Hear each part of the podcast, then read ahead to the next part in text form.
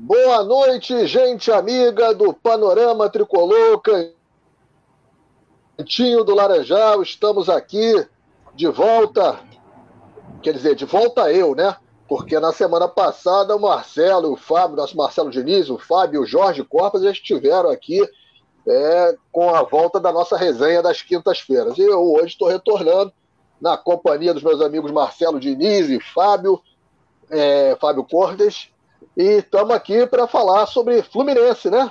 Como, como sempre. Uma semana que o Fluminense deu início aí a verdadeiramente a temporada 2022, estreou na Libertadores da América e com vitória, 2 a 1 sobre o Milionários da Colômbia, um jogo lá em Bogotá, na altitude, um jogo que mesmo sem apresentar uma sem ter uma atuação que possa se classificar como boa, mas o importante, como diz um grande amigo meu, Libertadores, o importante é vencer.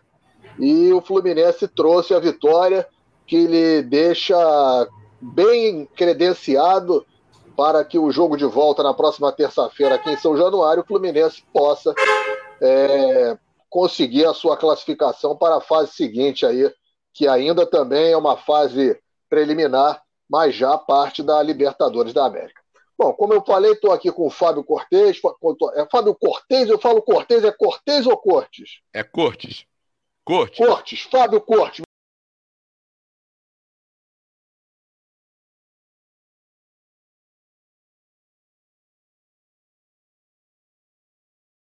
Meu amigo Fábio Cortes e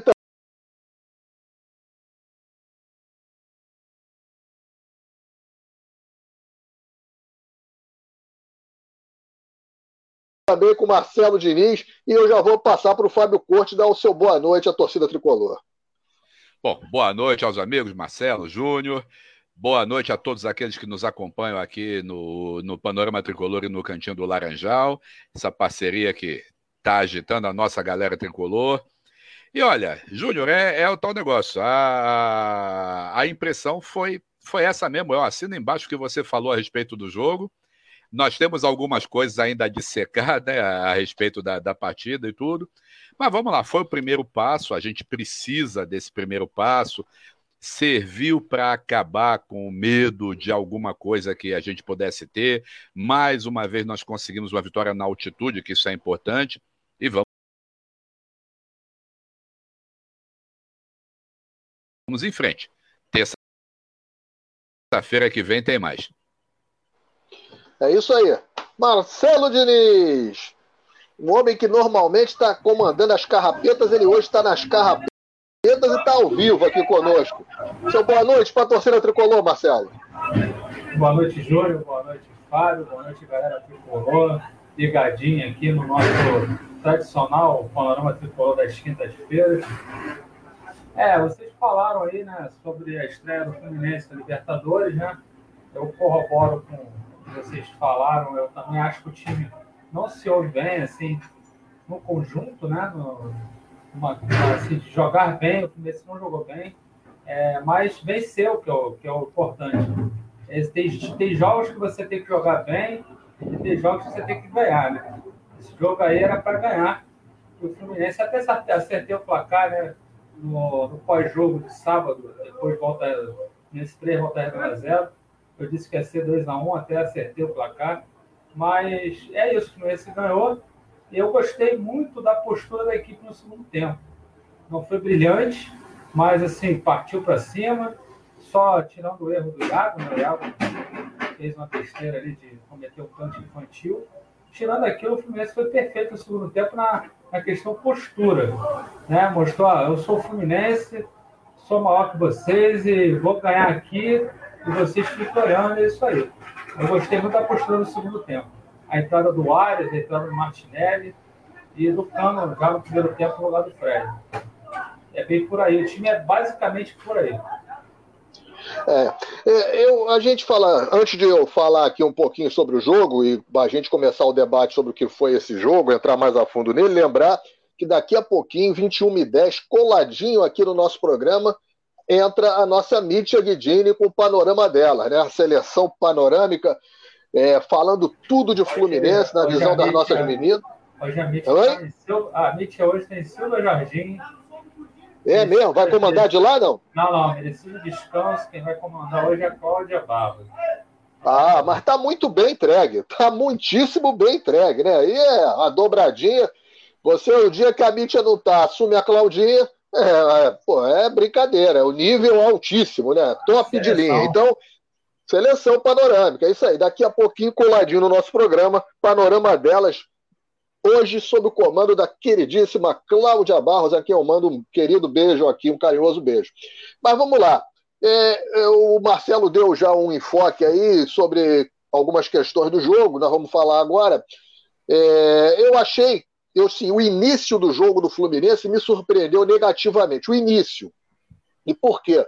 Porque eu acho que para um time cascudo, como estava em campo, você tinha ali o Fábio, você tinha o, o David Braz, você tinha é, Felipe Melo, você tinha Fred, você tinha o William Bigode, só para ficar nesses cinco jogadores cascudos, né? Cascudos de competições desse nível, de Libertadores, de jogos internacionais. E os outros jogadores que estavam em campo, é, é, o Calegari já disputou Libertadores ano passado, o Nino, pô, jogador campeão olímpico, o, o, o, o, Cris Silva, lateral esquerdo, disputou Champions, porra, né? Você tinha ali o, o André, que podia se esperar que o André né, desse uma pipocada, porque primeira Libertadores dele praticamente. Você tinha ali, quem mais? É, o Luiz Henrique. Mas eu achei que, no, no geral, a postura do time, no início do jogo, muito, muito nervoso, muito temeroso, sabe? Vendo o Milionários tomar conta do jogo. E aí vem, assim, toma um gol bobo, né? Num problema que já havia se verificado em jogos do, do, do da nossa pré-temporada da Ferge aqui, né? Aquela transição lenta da, da, do time estar tá lá na frente, ter uma, principalmente em escanteio, e aí outra crítica. O Iago bateu três escanteios antes, antes de tomar o gol, que não se bate daquela. Aquilo é elementar. Você não dá balão para a área. Pra, aquilo é facilitar a defesa. Você tem, você tem que bater o escanteio que vai proporcionar perigo. Ele deu um balãozinho para o goleiro, o goleiro armou o contra-ataque. Tomamos um gol bobo, cara deu sorte ali na jogada, a bola carambolou nele, no Cris Silva, ele acabou acertando um chute no ângulo ali, indefensável. Mas o Fluminense depois foi. A, a sorte nos sorriu em dois lances. Primeiro na expulsão desse mesmo jogador, Souza, que fez o gol. E ali o, o jogo mudou completamente, porque era o homem, a, a, flecha do time do Milionários, o jogo dele era baseado nesse, nesse jogador, e ele perdeu. E depois na, na, contusão do Fred, que a gente lamenta, não vai né, vibrar com contusão de ninguém, mas a contusão do Fred foi uma providência divina, porque o Fred hoje merece todas as nossas homenagens, ídolo da nossa torcida. É, nesse século, o maior jogador do Fluminense, ainda no século XXI. Para quem tem menos de 35 anos, talvez seja o maior ídolo que viram vestir a camisa do Fluminense, tá tudo bem, mas não dá mais. Temos que já pensar no jogo de despedida do nosso Fredão. Ah, quer manter ele no clube? Mantém. Isso aí é de cada um. Agora, dentro do campo, não dá mais. Não dá mais. Né? Então eu acho que o Fluminense foi bafejado pela sorte ali. E aí consegue um gol de empate no momento certo, finalzinho do primeiro tempo, e volta para o segundo tempo né, com o jogo na mão. E mesmo assim, dá, outra vez é bafejado aí pela sorte com a defesa do Fábio no, no pênalti, que poderia ter mudado outra vez o jogo ali, se os caras fazem o gol. Né? Enfim, eu acho que houve ali uma conjunção de fatores, e aí eu concordo com o Marcelo, segundo tempo, com as alterações, o, o time, é, mesmo sentindo aí a questão da altitude, mas ficou, né, foi, foi outra, e eu acho que aí nós vamos poder debater isso. É isso, você tem, você hoje não precisa ter 11 titulares, você tem que ter um elenco. Os jogadores que você saiba usar quem você pode usar até determinado tempo, saber o momento certo de tirar esses caras e tem peça de reposição para botar. Né? E aí essas peças entraram, entraram muito bem. Eu acho que o Abel, no, no, na, nessa talvez tenha sido a melhor, melhor trabalho dele de campo, tenha sido nesse jogo. Ele substituiu muito bem os jogadores que ele mexeu. substituiu muito bem. Muita gente fala assim, ah, porque ele escalou mal. Aí é questão, eu acho até que ele não escalou tão mal. Eu, eu não escalaria os 11 que ele iniciou. Mas, assim, nas mexidas que fez, ele fez certo. E isso ficou comprovado. O time que termina o jogo, o segundo tempo do, do, do, do Fluminense, né? Embora o adversário com um a menos e tudo, mas com o jogo cadenciado, um jogo controlado, uma vitória que poderia até ter sido de mais gols. Luiz Henrique precisa treinar conclusão, né? Você não pode, numa Libertadores, perder os gols que ele perdeu, né? Enfim, mas agora eu vou passar para você. Já falei demais. Fala, Marcelo Diniz, começa por você. Então, João, vou continuar aqui aquele papo que a gente rolou na consideração inicial, né? O Fluminense você colocou perfeito. O Fluminense ele teve é, a sorte de ter dois lances que decidiram a partida, que foi a questão da, da expulsão do Sousa, que realmente era o jogador que cadenciava o jogo ali para a equipe do Milionário. O Fluminense estava muito nervoso, envolvido, né? sofrendo pressão, aceitando a pressão do time venezuelano, do, do time colombiano, e esse venezuelano, é venezuelano, o Sousa, ele estava jogando muito bem, fez o gol, e aí o Fluminense não tem nada com isso, né? Ele perdeu a cabeça, foi expulso, socou o, o nosso William Bigode, foi bem expulso. E aí, depois disso, o Fluminense começou a crescer, começou a sair para o jogo, claro, com um a mais, né? Mesmo com a altitude, né? Que é uma altitude considerável, não é uma altitude tão ruim quanto a de, de, de Quito ou quanto a de, da Bolívia, né? La Paz, mas não uma altitude considerável.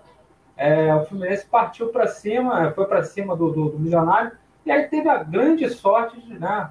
Eu também concordo com você, o Fred é um cara que merece todas as nossas homenagens, é o, é o cara que é ídolo, né? Mas não dá mais, o Fred tem que pensar já é, no final do Carioca aposentar, né? De repente, se o Fluminense conquistar o Campeonato Carioca, sair por cima, né? Porque tá ficando feio. É, é contusão já de gente, de jogador que está nas últimas mesmo, não tem jeito.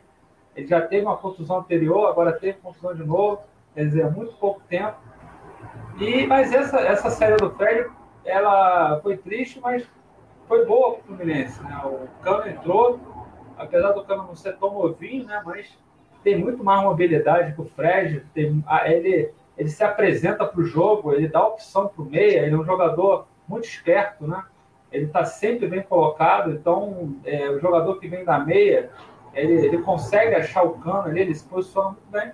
Então o Fluminense começou a ter profundidade, né? Que não estava tendo, nem com o William, nem com, com, com, o Fred, né? Dois jogadores muito lentos, que não pensam, não, não, não correm mais, né? Eles até têm qualidade técnica, mas não conseguem é, chegar na bola. Então, aí depois no segundo, o Fluminense conseguiu empatar ainda no primeiro tempo, lance de, de sorte dentro da área, a bola carambolou, o David Braz teve a frieza de um centroavante, fez o gol. E, aliás, o David Braz jogou uma grande partida. Eu achei um, um, uma partida firme, sólida do, defensor. Para mim, o melhor jogador do time. É, eu também acho que foi o melhor em campo. É, acho que o David Braz sobressaiu muito. Fez o gol. E no segundo tempo deu tranquilidade. Agora, Fluminense vinha bem no segundo tempo, até aquele pênalti cometido pelo Iago. E o Iago tem que ser chamado a atenção, se não multado porque é um pênalti bobo, não tinha necessidade, ele foi deliberadamente no corpo. Eu até poderia discutir se fosse a favor do Fluminense, não sei se ele marcaria, mas porque às vezes dentro da, da casa, aquela pressão e tal, ele marcou. Mas realmente o Iago correu o risco, jogou o corpo para cima do, do, do, baixinho lá, que também é, enxuriçou a vida do Fluminense, com camisa 10.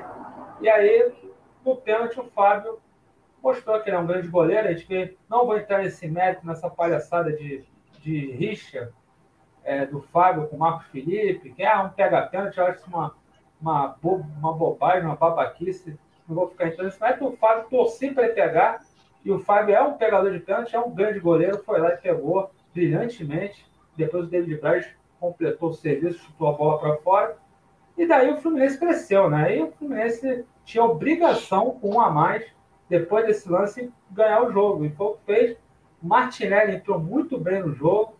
Uma excelente partida do Martinelli. Mais uma vez, né? Já tinha entrado bem no outro jogo. Entrou bem novamente. Deu passe para o o Luiz Henrique centrar para o Cano matar. E depois teve uma outra metida de bola para o Luiz Henrique, aí que você falou, né, Júnior? Luiz Henrique tem que treinar pontaria, tem que treinar é, finalização. Está faltando isso nele. Eu acho até que isso está prejudicando até a titularidade dele no time. Ele já vem perdendo gols contra o Nova Iguaçu, contra o próprio outro jogo que ele jogou, que eu não lembro agora, acho que o Flamengo. Ele vem perdendo muitos gols. Então, é, isso na hora H ali, poderia, ele poderia ter matado o jogo naquele, naquele lance, driblado o goleiro. Ter, não, o toque por cima seria um golaço? Seria. Mas ele poderia ter feito coisa melhor do que aquele, aquela finalização. Achei ele, ele foi um pouco afobado. Ele poderia ter matado, driblado o goleiro, feito o gol e matado o jogo ali. Entendeu? Então o Fluminense passou um certo sufoco depois. Os caras ainda mesmo assim, eles não desistiram do jogo, eles tentaram empate. Mas o Fluminense teve três jogadores que, para mim, é, no segundo tempo, sobressaíram muito. Foi o Martinelli, o Arias, que entrou muito bem também. Aliás, o Arias está em grande fase, tem que ser titular. E o, e o André. O André também cresceu muito no segundo tempo, partidaço também, é, jogador seguro, sabe sair com a bola. É, é, o André dá muita segurança, principalmente depois que o Felipe Melo saiu. O André sobressaiu muito, estava ganhando todas Ele veio para a posição original dele. Né? Isso, né? ele ganha todas as divididas, ele não erra, é impressionante. É um monstro esse, esse garoto André, joga demais mesmo. É dá gosto de ver o André jogar. E o, e o Ganso entrou muito bem também. O Ganso fez lá, não foi uma grande partida, mas ele entrou, cadenciou aquilo que ele sabe fazer, né? E que ele pode fazer, que é cadenciar o jogo, é, tocar a bola rápido, ele faz o jogo correr. Então a entrada do Ganso, como você falou, o Abel ficou muito feliz nas modificações e o Fluminense ganhou o jogo. Eu falei no início, tem jogo que você tem que jogar bem, se puder jogar bem melhor, mas, mas é importante é ganhar. O Fluminense venceu, não está classificado ainda, não podemos dar como favas contadas. Esse time do Milionário é perigoso. A gente só sai perdendo por dois gols aqui, pode até perder por 1 a 0 mas tem que esquecer esse jogo e jogar como se não tivesse ganho o jogo lá em Bogotá. É isso aí. Tá aí a análise do nosso Marcelo Diniz, Fluminense Milionários. Vou passar aqui para o meu amigo Fábio Cortes. Fábio, como é que você viu essa vitória? É claro, você vai me falar, eu vi sentado na minha poltrona de 12 mil dólares e tomando oh, meu uísque 12 anos, né? Servido, servido aqui pelo meu garçom, meu uísque 12 anos, aquele de rótulo preto, assim que eu vi. Vai lá, Fábio. Júnior, calma que sou eu, tá? O Fábio. Tá? Olha, isso nem sonho, mas eu, eu, eu, adoraria ter aberto uma garrafa de Dom Perignon. Isso, isso eu garanto. Isso, olha aí que beleza. Olha que beleza. Mas nada de patê de foie gras que eu sou contra. Não, aí, aí, já é outro, é outro departamento. Vamos lá. Aí é, é, é lembrança, é lembrança. Mas aí, vamos lá, voltando para o jogo. É, realmente, o Marcelo, você e o Marcelo falaram bem a respeito disso. Ah, o Fluminense é, deu a impressão no início de não ter treinado tá, até, né? Parecia que aquela formação estava cheia de gente que não se conhecia. É, os, os, primeiros momentos foram, foram todos do Milionários, o gol, até, felizmente, aquela estupidez do, do rapaz, né? E eu achei, inclusive, as feições dos jogadores do Milionários muito tensas.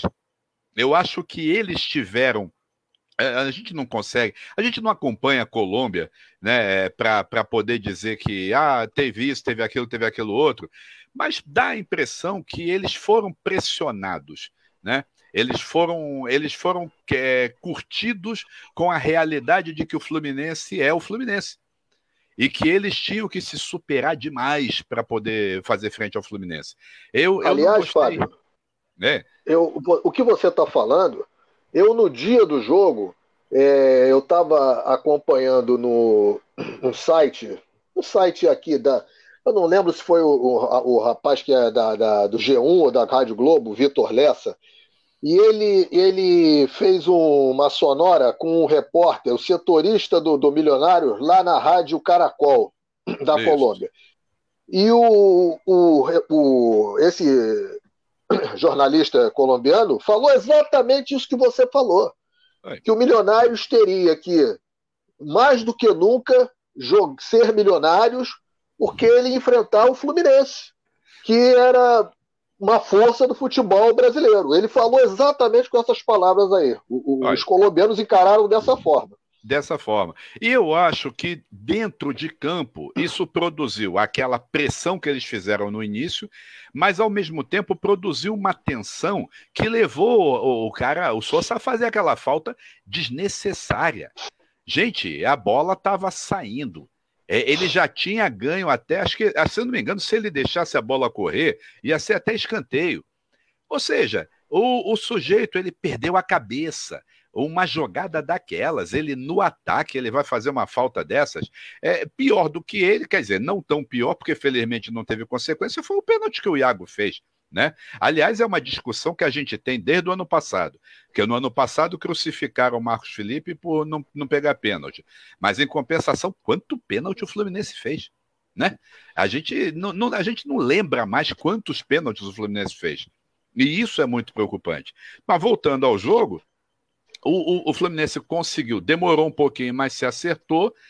A, as, as substituições foram excelentes, realmente. Eu ia chamar a atenção, se o Marcelo não falasse nele, eu ia chamar a atenção para o Martinelli, que realmente o Martinelli ele ele está mostrando é, uma, uma expressão. Eu até usei essa expressão no, no pós-jogo, acho que do jogo contra o Botafogo, não, contra a Portuguesa. A, a gente precisa ter 15 titulares. 15. E o Martinelli ele está provando que ele é um desses 15. O Arias está provando que ele é um desses 15. Então nós precisamos é isso. Nós esse ano nós temos peças de reposição. Este ano nós temos. Nós temos como tirar o Fred, né, que precisa realmente se aposentar, já não dá mais. Ele, ele, não, ele não está gostando de ser atleta. A gente sabe que ele passou quatro dias em Trancoso. Então, nosso ídolo, por favor, né? Vamos fazer um jogo de despedida, um baita jogo de despedida. Tchau e benção. Então, Fred, a gente conseguiu repor, que o, que o Cano entrou muito bem também. Aliás, o Cano também faria um golaço se aquele levantador de bandeira não tivesse dado um impedimento que não houve. Foram dois. Dois, aliás, né? Dois, dois. impedimentos dois. Clamorosos foram dados Clamorosos. não, não estavam. É. é, aí, aí, o cara deve ter pensado, pô, o Fluminense virou, vai matar o jogo. Não, deixa eu ser bairrista, patriota, né? localista. Tenha santa paciência. Mas isso acontece, isso é Libertadores. Quantas vezes a gente não viu isso, né? Então, eu acho que assim, a gente tá, conseguiu mexer as peças. Eu acho que o Fluminense precisa treinar, é, jogar com um a mais, que a gente tem uma dificuldade muito grande, mas eu relativizo o jogo de terça-feira. A altitude já era um jogador a mais para eles. E a gente tem que parar com esse esse pavor da altitude. Nós já ganhamos em Quito, nós já ganhamos em Bogotá. Então, tudo bem. Potosí é outra história. 4.100 metros é muita coisa. Mas Bogotá e Quito a gente já não pode mais alegar nada. E vamos em frente. Eu acho que dá, a gente tem as peças certas, a gente tem uma quantidade de peças boas. Vamos escolher os 15. Iago está merecendo um banquinho, né? Tá na hora dele sentar ali, ver como é que é bom assistir o jogo do lado de fora. E Arias pede passagem, Martinelli pede passagem. Vamos embora. É, é com essa turma que a gente vai. É, e eu vou aproveitar já esse gancho final do Fábio aqui para colocar para vocês isso. É, alguns jogadores estão aí realmente pedindo passagem, como se, se fala na, no jargão, né? Estão pedindo passagem para assumir a titularidade. Né? Quando a gente fala assumir titularidade, eu falei, o Fábio falou agora também, é aqui que os 11 que começam, os 11 iniciais. Né? É, e aí a gente pode falar aí do Arias, a gente pode falar é, é do Martinelli, que está se destacando, tem entrado muito bem. Agora, tem um jogador que entrou nos últimos dois jogos e o, eu acho que ele, embora não seja da posição, ele voltou a tomar a ser o titular, que é o Calegari. Eu não sei o que, que vocês acham. Hein, hein Marcelo? Ah, eu acho que é, você falou bem. O Calegari vem jogando bem é, na lateral direita. Voltou, ele está em boa forma física, né? É, jogo com volta redonda, ele foi muito bem, foi um dos melhores em campo. Então, eu acho que o Calegari, ele tecnicamente, tem nem como você comparar ele com o Samuel Xavier. Isso aí é. O problema do Calegari é justamente ele se adaptar mais à lateral. Ele, ele tem uns problemas ainda para marcar, né? Ele, não, ele falha muito na, na, marcação ali na lateral, ele não guarda muita posição. É, então ele vai ter que pegar essas manhas na lateral, já que ele mesmo né, já assumiu que quer jogar na lateral. Então ele próprio ele vai ter que é, conversar com o Abel, Abel conversar com ele, ou, ou ter essa, essa coisa de treino, ter, fazer um treinamento intensivo ali, pegar uma experiência ali para a lateral direito. Já que o Fluminense não contratou um lateral, não vai subir nenhum garoto, né, então eu acho que Samuel Xavier já deu, né? Eu, essa renovação dele foi complicada, é um jogador limitadíssimo, né? E o pessoal fala muito do Cris Silva, mas o Samuel Xavier, para mim, é até muito pior do que o do Cris Silva. O Cris Silva, ele não, ele não, não é, eu não vejo tão, o Cris Silva tão ruim assim como. Não, sabe qual, o Mar... Não acho ele Marcelo, mas também não acho essa varanda toda, tu, não. Você sabe qual é o problema do Cris Silva? Se o Cris Silva tivesse custado, vindo de graça, ou tivesse custado 900 mil nada. reais, ninguém falaria nada. Todo mundo fala, é, o cara é, pô. Mas como tem uma transação inexplicável de 9 milhões de reais, porra, quando você paga 9 milhões de reais no jogador, você espera que ele vai render o quê? 9 milhões de reais dentro do campo. Né? Então ele vai carregar, ele talvez não tenha culpa, seja o menos culpado. Mas ele vai carregar esse peso pra, nas costas dele. A não ser que ele faça um gol do, um gol do título, né? Ele, a única possibilidade para ele é ele, é ele fazer o gol do título.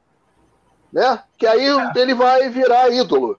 Mas fora disso, ele vai carregar eternamente o peso de ter custado 9 milhões de reais. O primeiro né? gol, do, então é primeiro isso. gol do, do Milionários uma falha coletiva, né? não foi falha só do Cristiano. Só.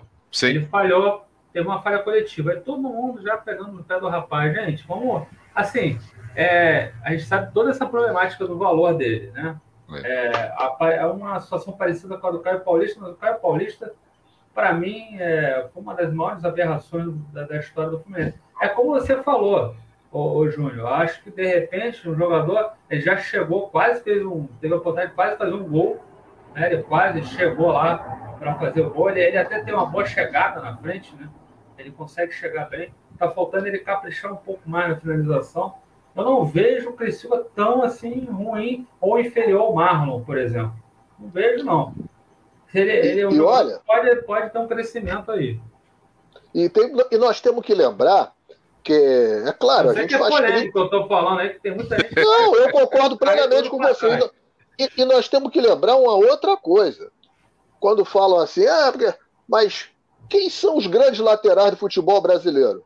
Sim. Não existe é uma posição. Você já visto a seleção brasileira, que provavelmente vai ter o Daniel Alves numa lateral, e se o Marcelo ainda quiser jogar bola, vai jogar na outra. Na Copa do Mundo. Porque não... né, o Flamengo também vai entrar nessa lista aí. Pois é, porque não tem, amigo. Não tem.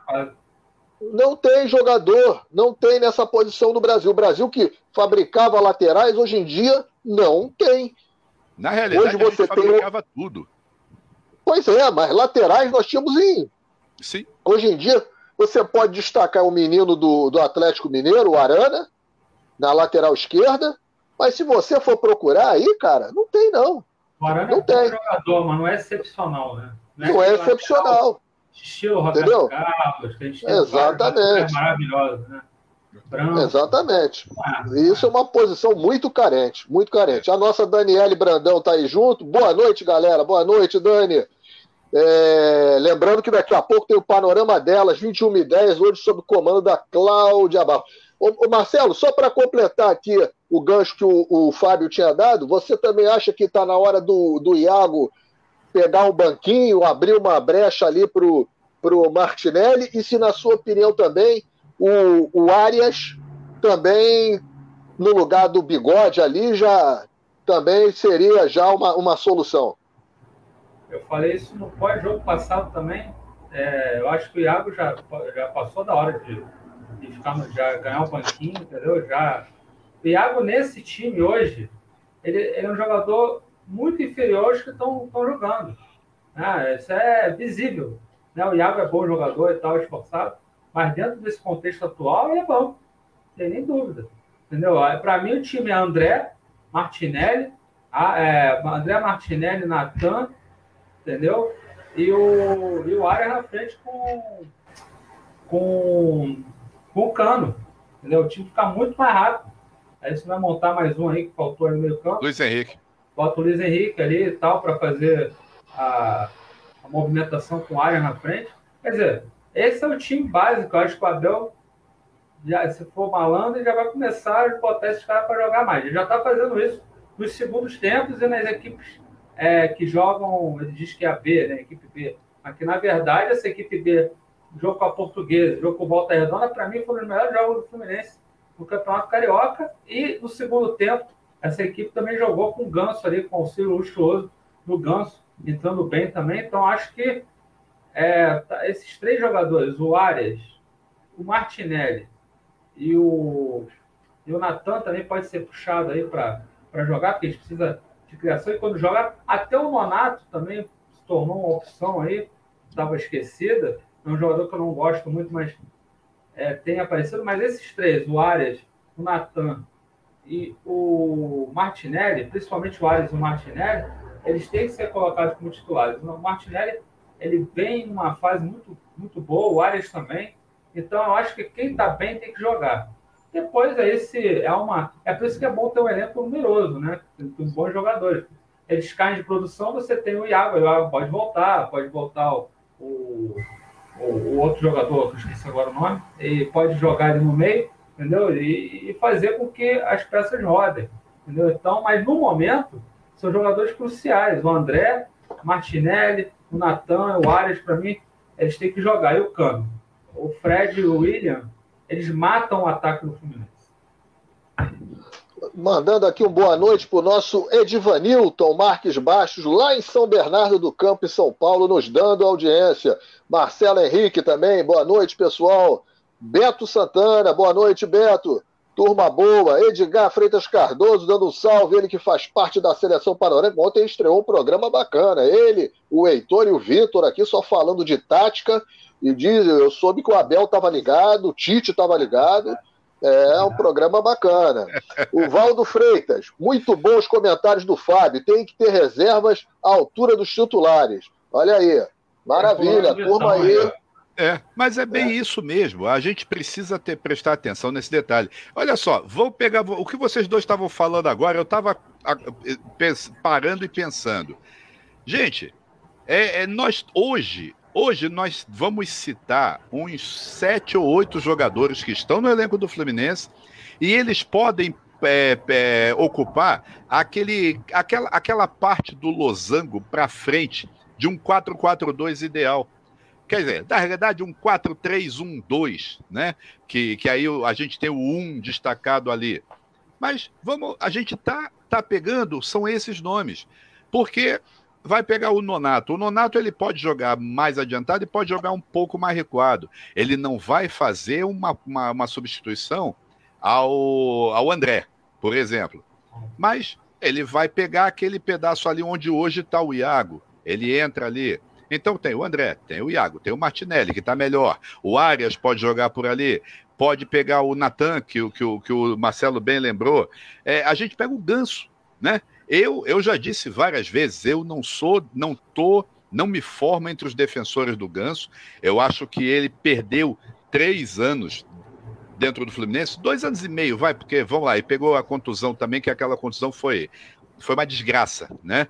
Mas foram dois anos e meio em que a gente esperou muito, mas ele está aí, ele está correspondendo quando ele está entrando.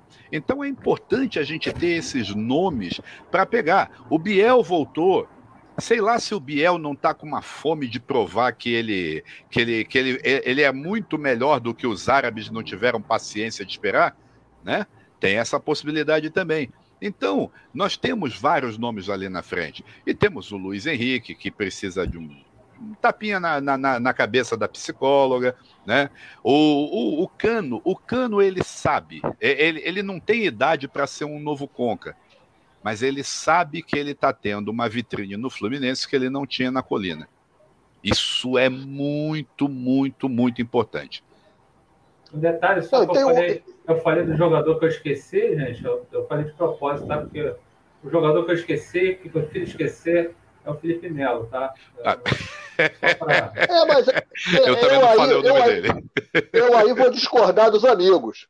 Eu acho o Felipe Melo, o Felipe Melo um cara importantíssimo dentro ah, desse elenco do Fluminense. Ele tem fã-clube, ele é o pessoal. Não, não, olha só, olha só. Olha só, eu vou falar. Pera, pera aí. Não, fã clube. Não. Eu não, eu sei, não. Até, até bom você tocar nesse assunto, porque essa semana o rapaz. É, é, eu botei um negócio lá na minha, na minha página, lá na, no Facebook. Aí o rapaz falou assim: pô, você, você não gosta do gancho. Até pegando um gancho no que o Fábio falou ainda há pouco. Eu falei para ele, amigo, tenho nada contra o Ganso, ele nunca me fez nada. Agora, eu não tenho fã-clube de jogador. Não tem esse negócio que eu me desespero porque o Fábio assumiu o lugar do Marcos Felipe. Me desespero porque o Ganso não entrou. Porque o Felipe. Não, amigo, eu sou fluminense. Então, que quem tiver ali vestir a camisa do Fluminense, honrar a camisa do Fluminense, vai ter meu aplauso, seja quem for. Agora, o problema lá do Felipe Melo, de que ele, ele tem é, é gostos que eu porra, menosprezo o gosto político dele. Agora eu quero ele dentro do campo. Eu não quero ele para casar com a minha filha nem para vir jantar na minha casa. Não é, não é questão, de, não é, não é questão de política, não. não. aí é política, cada um tem sua opinião. Agora, o problema não. ele é, é, ele mesmo. É, ele mesmo. Agora, dentro. Eu acho que dentro do pro Fluminense, na minha opinião, ele é, é importantíssimo. Olha, dentro daqueles 3-5-2 que o Abel tem colocado aí, e que ainda não, não azeitou, se o time tiver sem o armador, a única saída de bola que nós temos em relação ao ataque são os passes verticais. E ele tem um passe muito bom. Ele tem um passe muito bom. Ele tem um passe vertical.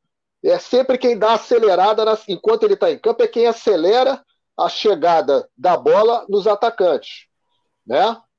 Então, eu acho que ele tem uma importância muito grande. É claro que é um jogador que já está com 37 para 38 anos, você não vai contar com ele 90 minutos, né?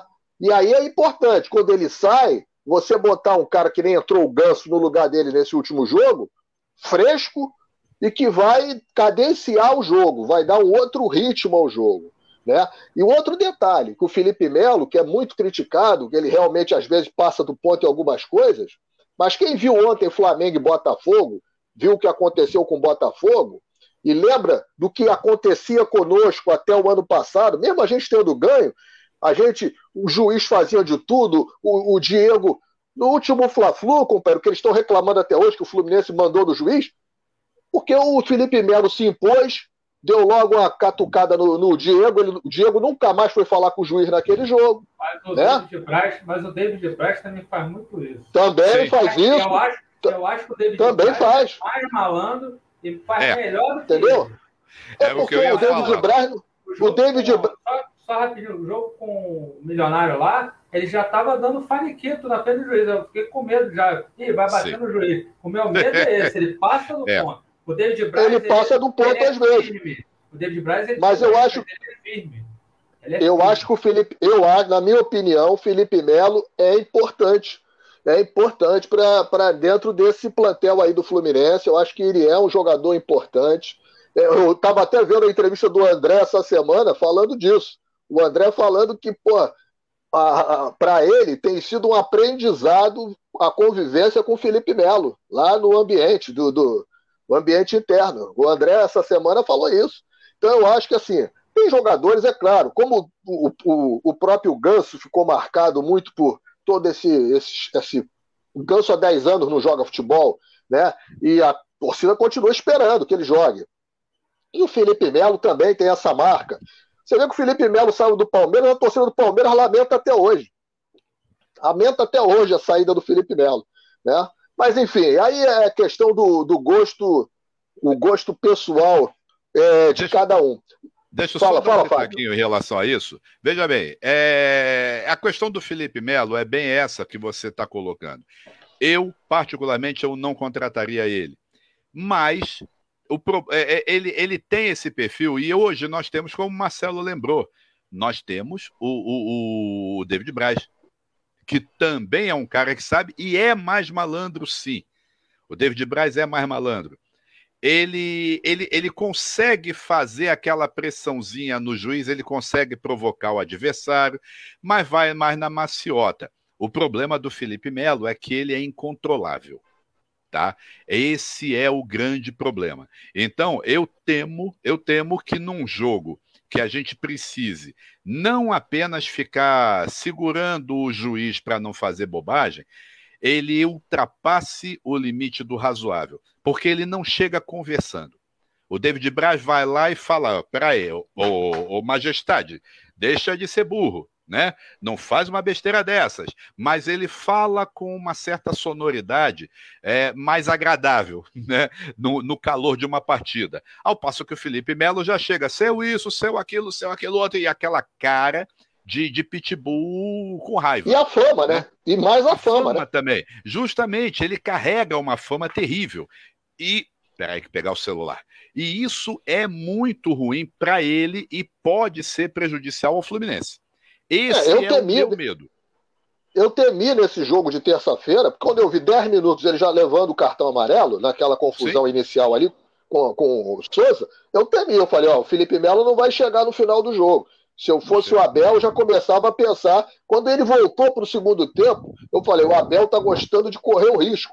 Mas ele, ele, ele segurou a onda, ele viu que já não, não podia mais esticar a corda, segurou a onda, entendeu? Enfim, mas é uma, uma, é uma questão mesmo de, de gosto ali. Olha só, uma outra questão que nós perdemos aí o nosso Fred nesse jogo, vai ficar um, muito, pelo, pelo tipo de contusão, vai ficar um bom tempo no estaleiro. E temos o Cano. E aí, rapaz, essa semana eu estava pensando, né? Eu escutava muito do velho Brizola uma frase que ele gostava muito de falar: quando o cavalo passar encilhado na tua frente, monta porque você não sabe se ele vai passar de novo. E mais uma vez passa um cavalo encilhado e o nosso João Kennedy não está preparado para montar nesse cavalo. Né? Aí depois vai reclamar da sorte. Né? Mais uma vez, era agora a chance do João Kennedy está ali, presente, né? Está aí para estar tá disputando até uma posição com o Cano, né? Para estar tá mostrando e ele está aí no estaleiro porque foi jogar uma pelada. Levou azar também, né? O cara não possa jogar uma pelada, mas jogar a pelada descalço, né? Na, no campo de terra. Ele levou uma pisada, quebrou o dedo e tá aí. E ninguém sabe quando é que quando é que volta o nosso John Kennedy. E aí ficamos sem opção, porque hoje o, o John Kennedy está no estaleiro, o menino João Neto também está se recuperando de uma cirurgia, né? Então, se você for pegar na base, o mais próximo ali é o Luan Brito, que é muito mais novo que esses todos né? Que fez até uma boa Copa São Paulo aí. E você não tem no elenco. Você tem quem? Caio Paulista? Já viu ali que não, não dá. Você vai. O William, não sei se o William ainda tem punch para jogar ali de falso 9. Você não tem. Você vai ter que contar com o cano e torcer para o cano dar conta do recado. O que, é que vocês acham? Hein, Fábio? Começando por você. Olha, eu vou pegar o gancho do que você falou no fim em relação ao bigode. Eu acho que o bigode, ele até poderia, numa ausência do cano, fazer um falso 9, mas numa situação diferente. Ele teria que ser municiado tanto pela direita quanto pela esquerda. Tá? Então aí seria um jogo que teria que ter um, um área jogando pela esquerda, um Luiz Henrique pela direita, ou um Biel vindo mais do meio e atacando um pouquinho. A, a, a saída pro, pro, pro bigode é essa, tá? Eu não vejo ele fazendo um 9, um 9 clássico. Não vejo ele com preparo, apesar de que ele tentou, até no jogo contra o Milionários, ele tentou recuar e avançar, né? Mas é pouco. Ele, ele não está com, com, com, com espírito para fazer essa coisa. Então, assim, nesse aspecto, até pode ser interessante. Mas hoje o titular chama-se Germancano. Sim. Eu até sobre, sobre o bigode, até outro dia, acho que foi o Edgar, que fez um comentário durante o jogo de que o, a contratação do bigode foi feita agora, mas era uma contratação que deveria ter acontecido há três anos, quatro anos atrás, né? Sim. E, e ele, já, ele já, já chega esse ano no, já numa fase né, descendente, descendente. É, da carreira. Da carreira. E olha, e olha você... Júnior, tem, tem um detalhe só para complementar. Tem muita gente que, que chega ao Fluminense depois do prazo certo. Sim. Olha, um dos grandes, um dos grandes ídolos da torcida do Flu, de todos nós, né? Jogador histórico, tem estátua em Laranjeiras, dois gols de título. Assis veio de contrapeso do Austin já já com, né, era naquela época 30 anos já era final de carreira, né? E o Assis quando vem pra gente, ele vem nisso, ele vem de contrapeso e vem jogador já em final de carreira, né? Aquela coisa. E aí o resto da história a gente sabe qual, qual foi, né? Isso acontece. Marcelo Diniz, o que, é que você acha dessa questão toda aí? Do, do JK, do, do, do, do, do falta de um 9 ali, como é que você está vendo isso? É, eu acho que você falou bem, acho que o JK era a hora dele, né? Se ele tivesse disponível, teria que ser o cara abrigar com o cano ali pela, pela posição titular, e ao meu ver, o John Kennedy tem muita qualidade, com certeza. Se ele desempenhasse o que ele sabe jogar, seria titular. Era a hora dele, né? Estava preparado para isso. Só que falta cabeça para o John Kennedy. Eu não sei o que está vendo. É um jogador que tem que ter agora, é, quando ele voltar, um acompanhamento mais de perto para poder ver se, e ver se ele realmente. O que, que ele quer da vida dele, né? Se ele quer ser jogador de futebol profissional ou se ele quer ser jogador de, de partidas eventuais, né? Ficar jogando. Daqui a pouco vai parar em clubes, não com todo respeito, é, clubes de, de, de, segunda divisão, terceira divisão, e aí vai sumir, vai ficar sempre com aquela, aquela é, sombra de promessa, né? Ah, o cara é um jogador que tinha muito potencial, como muitos, né? Eu lembro aqui do Robert também, que era um jogador que tinha um potencial enorme, arrebentava na base, depois chegou no profissional, é, foi vendido ao Barcelona e tal, e hoje a gente nem Cabecinha. sabe. Cabecinha. Cabeça, parecida, né? São histórias parecidas que se repetem a cada ano, e tem outros também que eu não estou lembrando aqui, mas o Robert. Viu aquele Michael? Lembra do Michael? Lembra o Michael, agora que teve um acidente de carro, quase morreu. O Pavel oh. tentou dar uma chance para ele. Quando ele ia ter a chance de volta, ele teve esse acidente. Sumiu também, não sei onde está problema de droga, né? Complicado. Mas enfim, acho que eu tenho que botar a cabeça no lugar. Seria a, a chance dele. Eu, ao meu ver, acho que o Fluminense tem que partir para a contratação.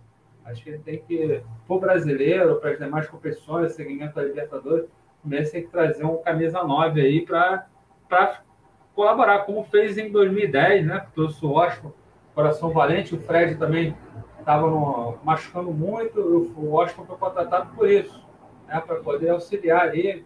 Veio, colaborou muito, fez bastante gols, inclusive na final participa do gol do título do Emerson, escorando a bola. Quer dizer, é, o Fluminense acho que tem que partir com a contratação, já que o João Neto também, que é outra promessa, teve uma contusão gravíssima. Acho que o Luan Brito é muito novo, como você falou, ainda jogar ele na fogueira assim é muito complicado. Ele pode dar certo, mas também como pode acabar com a, com a carreira do rapaz jogar, e assim, porque a questão do centroavante é uma questão muito.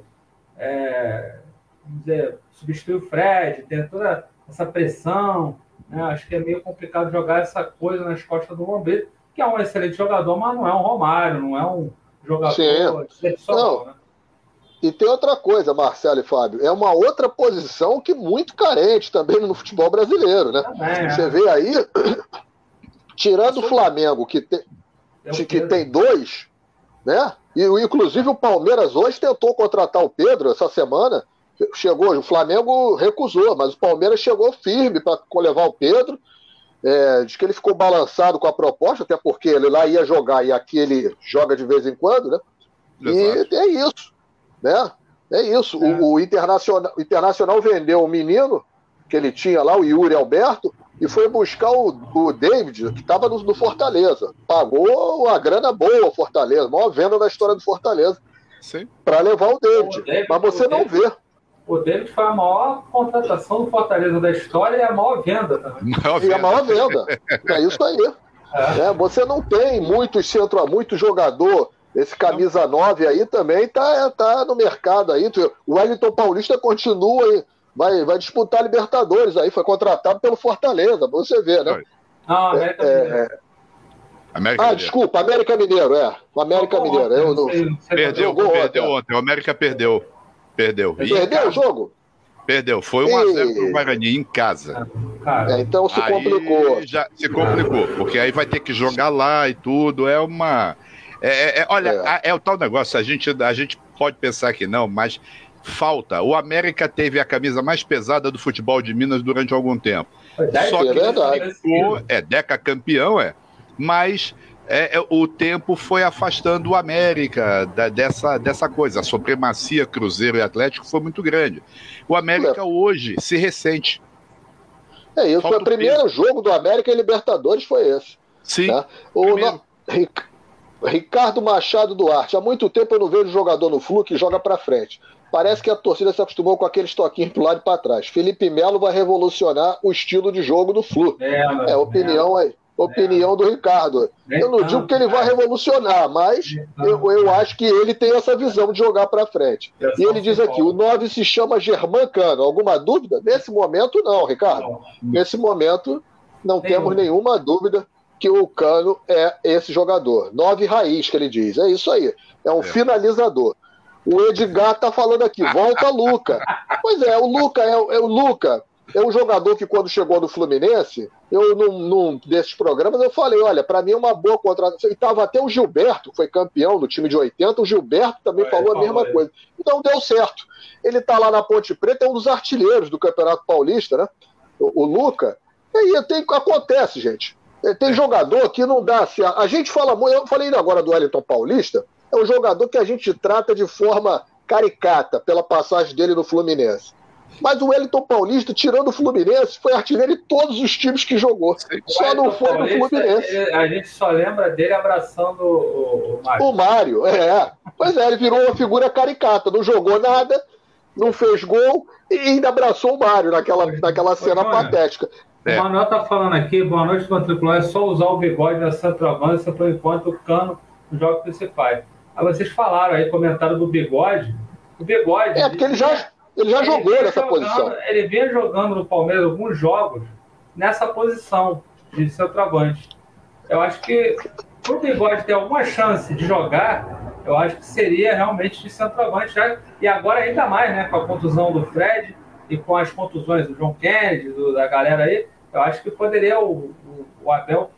Ou, ou, é uma opção, né? Solicitar uma contratação ou improvisar o William, pode ser também. O William é, tem qualidade. É uma opção. Né? O William sim. tem qualidade. É. Não, sim, sim, sim. Mas ele sim. precisa ser municiado, né? É. Muito o, municiado. O Edgar está falando aqui, perdemos a chance de trazer o Mikael. Quem seria o Mikael? Edgar, é o garoto, nos... é o garoto que jogava no esporte. esporte eu não, não vi jogar, não vi, não vi jogar. No, no jogo da. É, ele, eu não vi, sinceramente. Foi o destaque do esporte. No, na... É, eu não vi, não vi jogar. Vou, vou confiar aqui no, na, na, na dica do, do Edgar. Eu fiz alguns jogos do esporte, esse garoto entrou muito bem no jogo. É bom jogador, né? É bom jogador. Mas o Fluminense tentou a contratação ele, não? Acho que não, acho que não. Acho que não. Não. É, nem, não, não vi. Sincera, sinceramente, não vi. E o que, o Marcelo e Fábio, já estamos aqui, 5 para as 9, daqui, daqui a pouco nós chegam as meninas do panorama delas. Qual é a expectativa de vocês para terça-feira, o jogo de volta contra esse mesmo Milionários aí, aqui em São Januário? Até agora não entendi por que São Januário, mas tudo bem.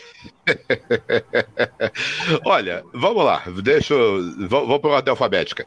Ah, Júnior, é, a minha expectativa, é, eu, eu vou repetir o que eu falei no, no, no, no, no final do jogo com, com a portuguesa, que a gente já estava projetando isso. A minha expectativa é goleada de 1 a 0 Goleada de 1 a 0 Para esse, esse período é importante. Lógico, não acho que vai ser 1 a 0 eu acho que é uma, que é, que é uma tendência para o jogo ser uma coisa do tipo 3 a 2 4 a 3 é, é jogo Sofrimento, né? Sofrimento, mas um jogo de mais gols até.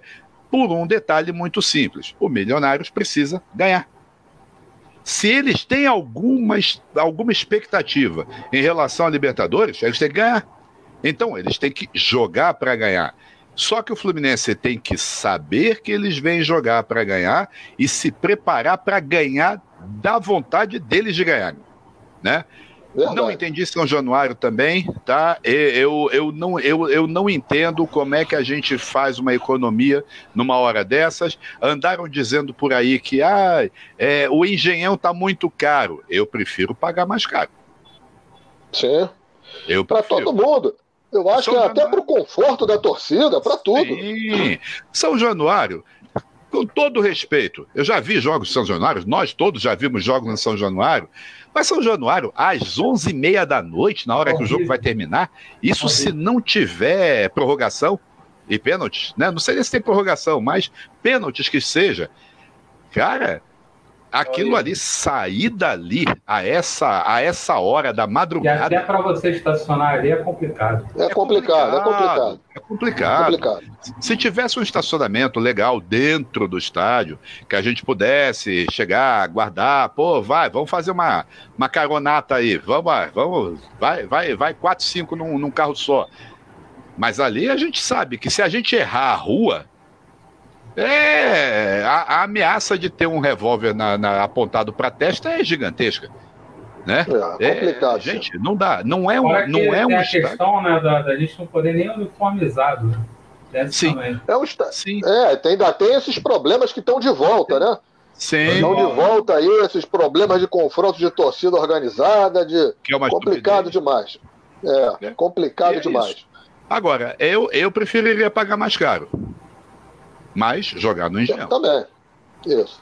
Marcelo Diniz, vamos, lá. vamos sua expectativa, sua expectativa para o jogo de volta terça-feira?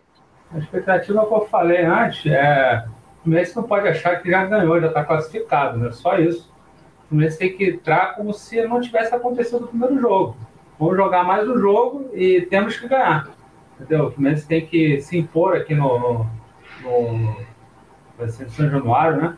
É, eu acho o estádio complicado também para jogar. Acho que nesse não dá muita sorte em São Januário. Seria melhor jogar no Engenhão. Mas a gente tem uma vantagem muito grande o Fluminense pode aproveitar esse, essa coisa do, do bilionário se jogar à frente, né, com todo o estilo que o Abel tem de postar a equipe.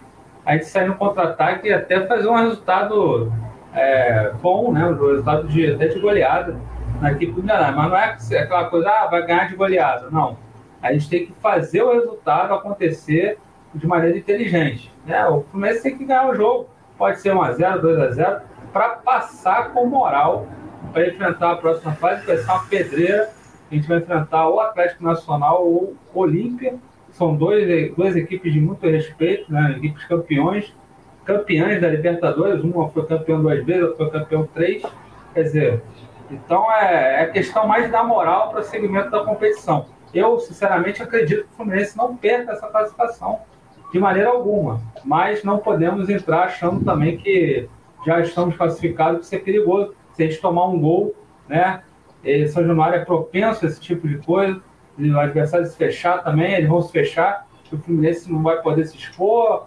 vai ficar aquele negócio, não, não vai querer ir muito, mas também não vai, vai querer se defender e pode isso aí complicar uma classificação. Então o Fluminense tem que esquecer isso e entrar para vencer a partida. É, eu acho até, eu, eu, também acho, eu concordo que vai ser, eu não, eu não vejo facilidade, não. Acho que vai ser um jogo difícil, que é Libertadores, não tem jogo fácil Libertadores, né? É uma competição sempre complicada. Agora, o time do Milionário me pareceu muito um time que não tem muita. É, o treinador dele não tem muito repertório, não. Eu acho que aquela expulsão ficou demonstrado que desmoronou tudo, né? Desmoronou o time, desmoronou o esquema e ele não tinha no banco quem suprisse. A maior prova disso foi que ele, o Fluminense vira o jogo, se eu não me engano, aos 35 minutos do segundo 30, tempo. 32. 32. Ele não ele foi fazer, ele fez três substituições ao mesmo tempo já depois dos 40. Porra, o cara que tem um jogo virado em casa aos 32 só deixa para mexer faltando 3 minutos, aos 42, é porque ele não confia naquilo que ele tem. Né? Então, eu acho que ele não tem o repertório, não tem muita opção. Ele vai ter que tirar um coelho da cartola. Esse Souza é um dos principais jogadores. Tem esse número 10, que é muito bom, o Canhotinho Ruiz, né? o jogador habilidoso, tem a visão de jogo, mas aquele Souza é a flecha, é o cara que faz a ligação. Né? E ele perdeu isso. Eu acho que ele vai ter que tirar esse coelho da cartola, né?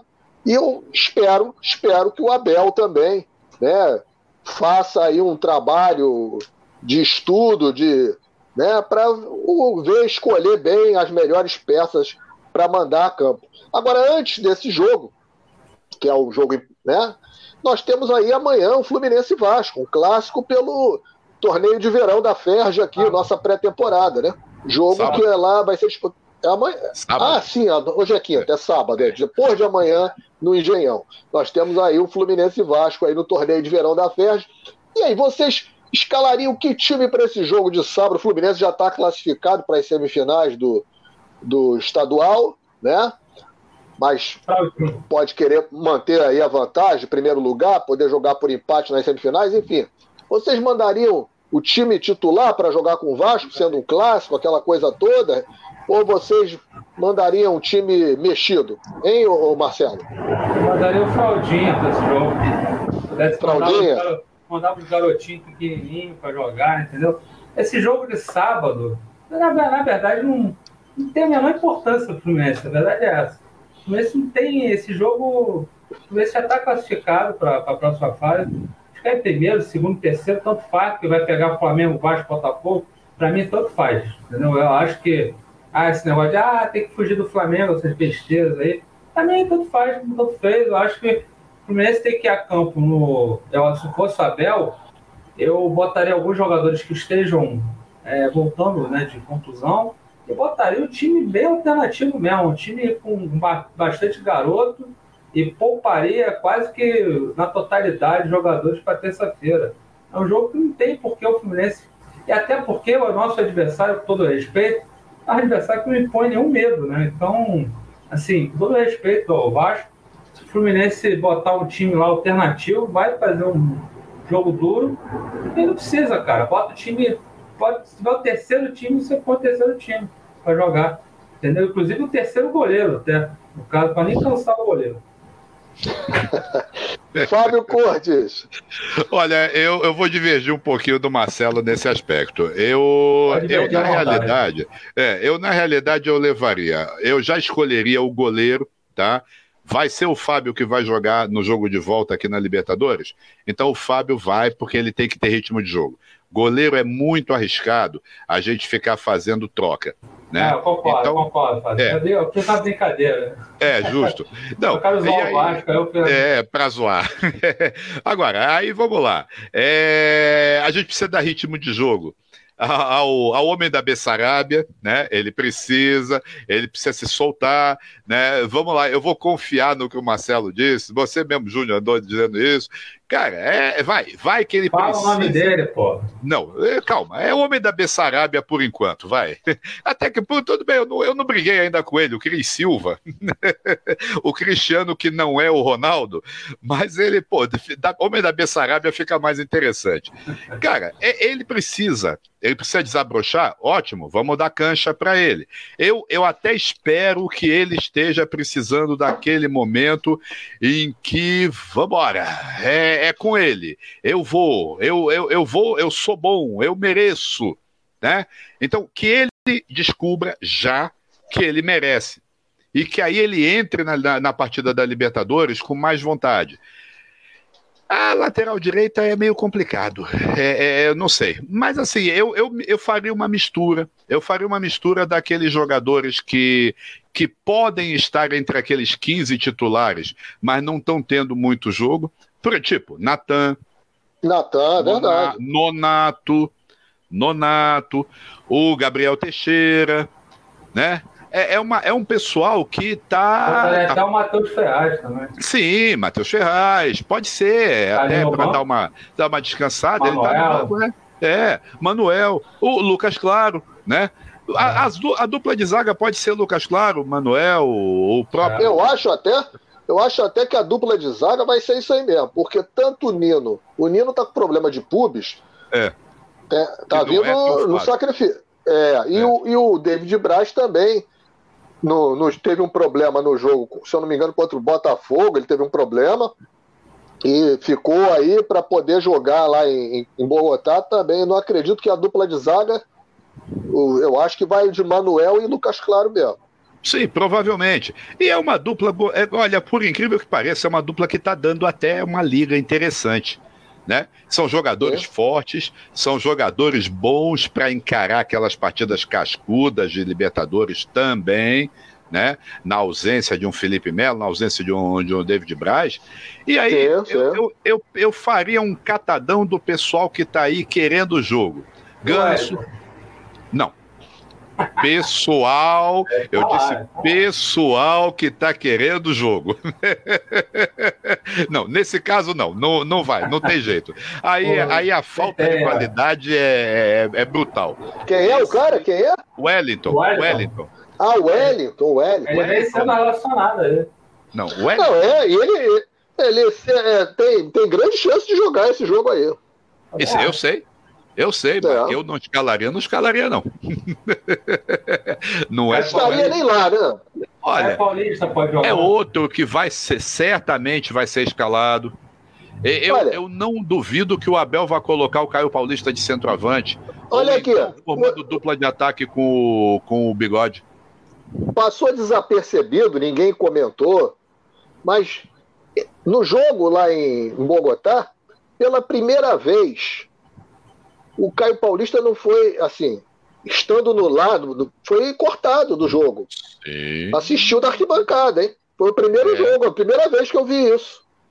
Né? Ele tinha sido Olha. cortado outro dia porque estava na, na farra aí, mas dessa vez ele estava lá e foi um dos escolhidos para ir sentar assistir o jogo da arquibancada. Sim. Né? Não, não, eu, eu tô achando que o é. Caio Paulista não tá com essa moral toda com o Abelão, não. A gente não vê os treinos no CT. É verdade. É verdade.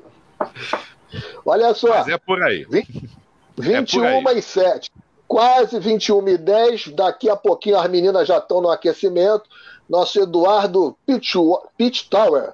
Eu acho que é isso. Phil Tower. Phil Tower. Tower. Marcos Felipe Xavier. É, Manuel Claro e Pineida. William, Nonato, Martinelli e Natan. Bigode Teixeira. É, aí o, o, Eduardo mandando a escalação dele. E vocês falaram muito do Natan ainda há pouco, eu ainda estou querendo ver, eu ainda não vi o Natan, viu? O Natan tinha muita expectativa, ainda está devendo. Tarcísio Tertuliano Paixão, que vem aí em Pantanal a partir de março, ele é a estrela da novela, junto com a Juma Marruá. Tá dando boa tarde. É, ele deve ter mandado isso antes do programa começar. Boa tarde, meus brothers. Abraço. Ele, ele o filho do Conde vai participar lá do. É, abraço a todos. O Conde mandou lembranças ao Overlack. O Conde está sempre. Vem passar o, vai passar o carnaval comigo. Aqui no Rio nós não temos carnaval, mas vai ter, né? É, e o Conde com uma roupa de odalisca. Né? Eu, venho com, eu venho com a fantasia de sheik árabe e o conde Maravilha. de odalisca. Estaremos aqui pelas ruas do Rio de Janeiro, Tarcísio. Eu e o que conde. Maravilha. Que maravilha. É. O Jader também, nosso Jader Bruno. Boa noite, saudações tricolores. Grande abraço ao nosso Jader, sempre prestigiando aqui o nosso programa. Aqui, minha não, Eduardo. do Abel. É. Não, é a escalação que ele acha que o Abel vai mandar. É. é. Para Meu meio... falar, o Edgar o, o, falou do, do Mikael, né?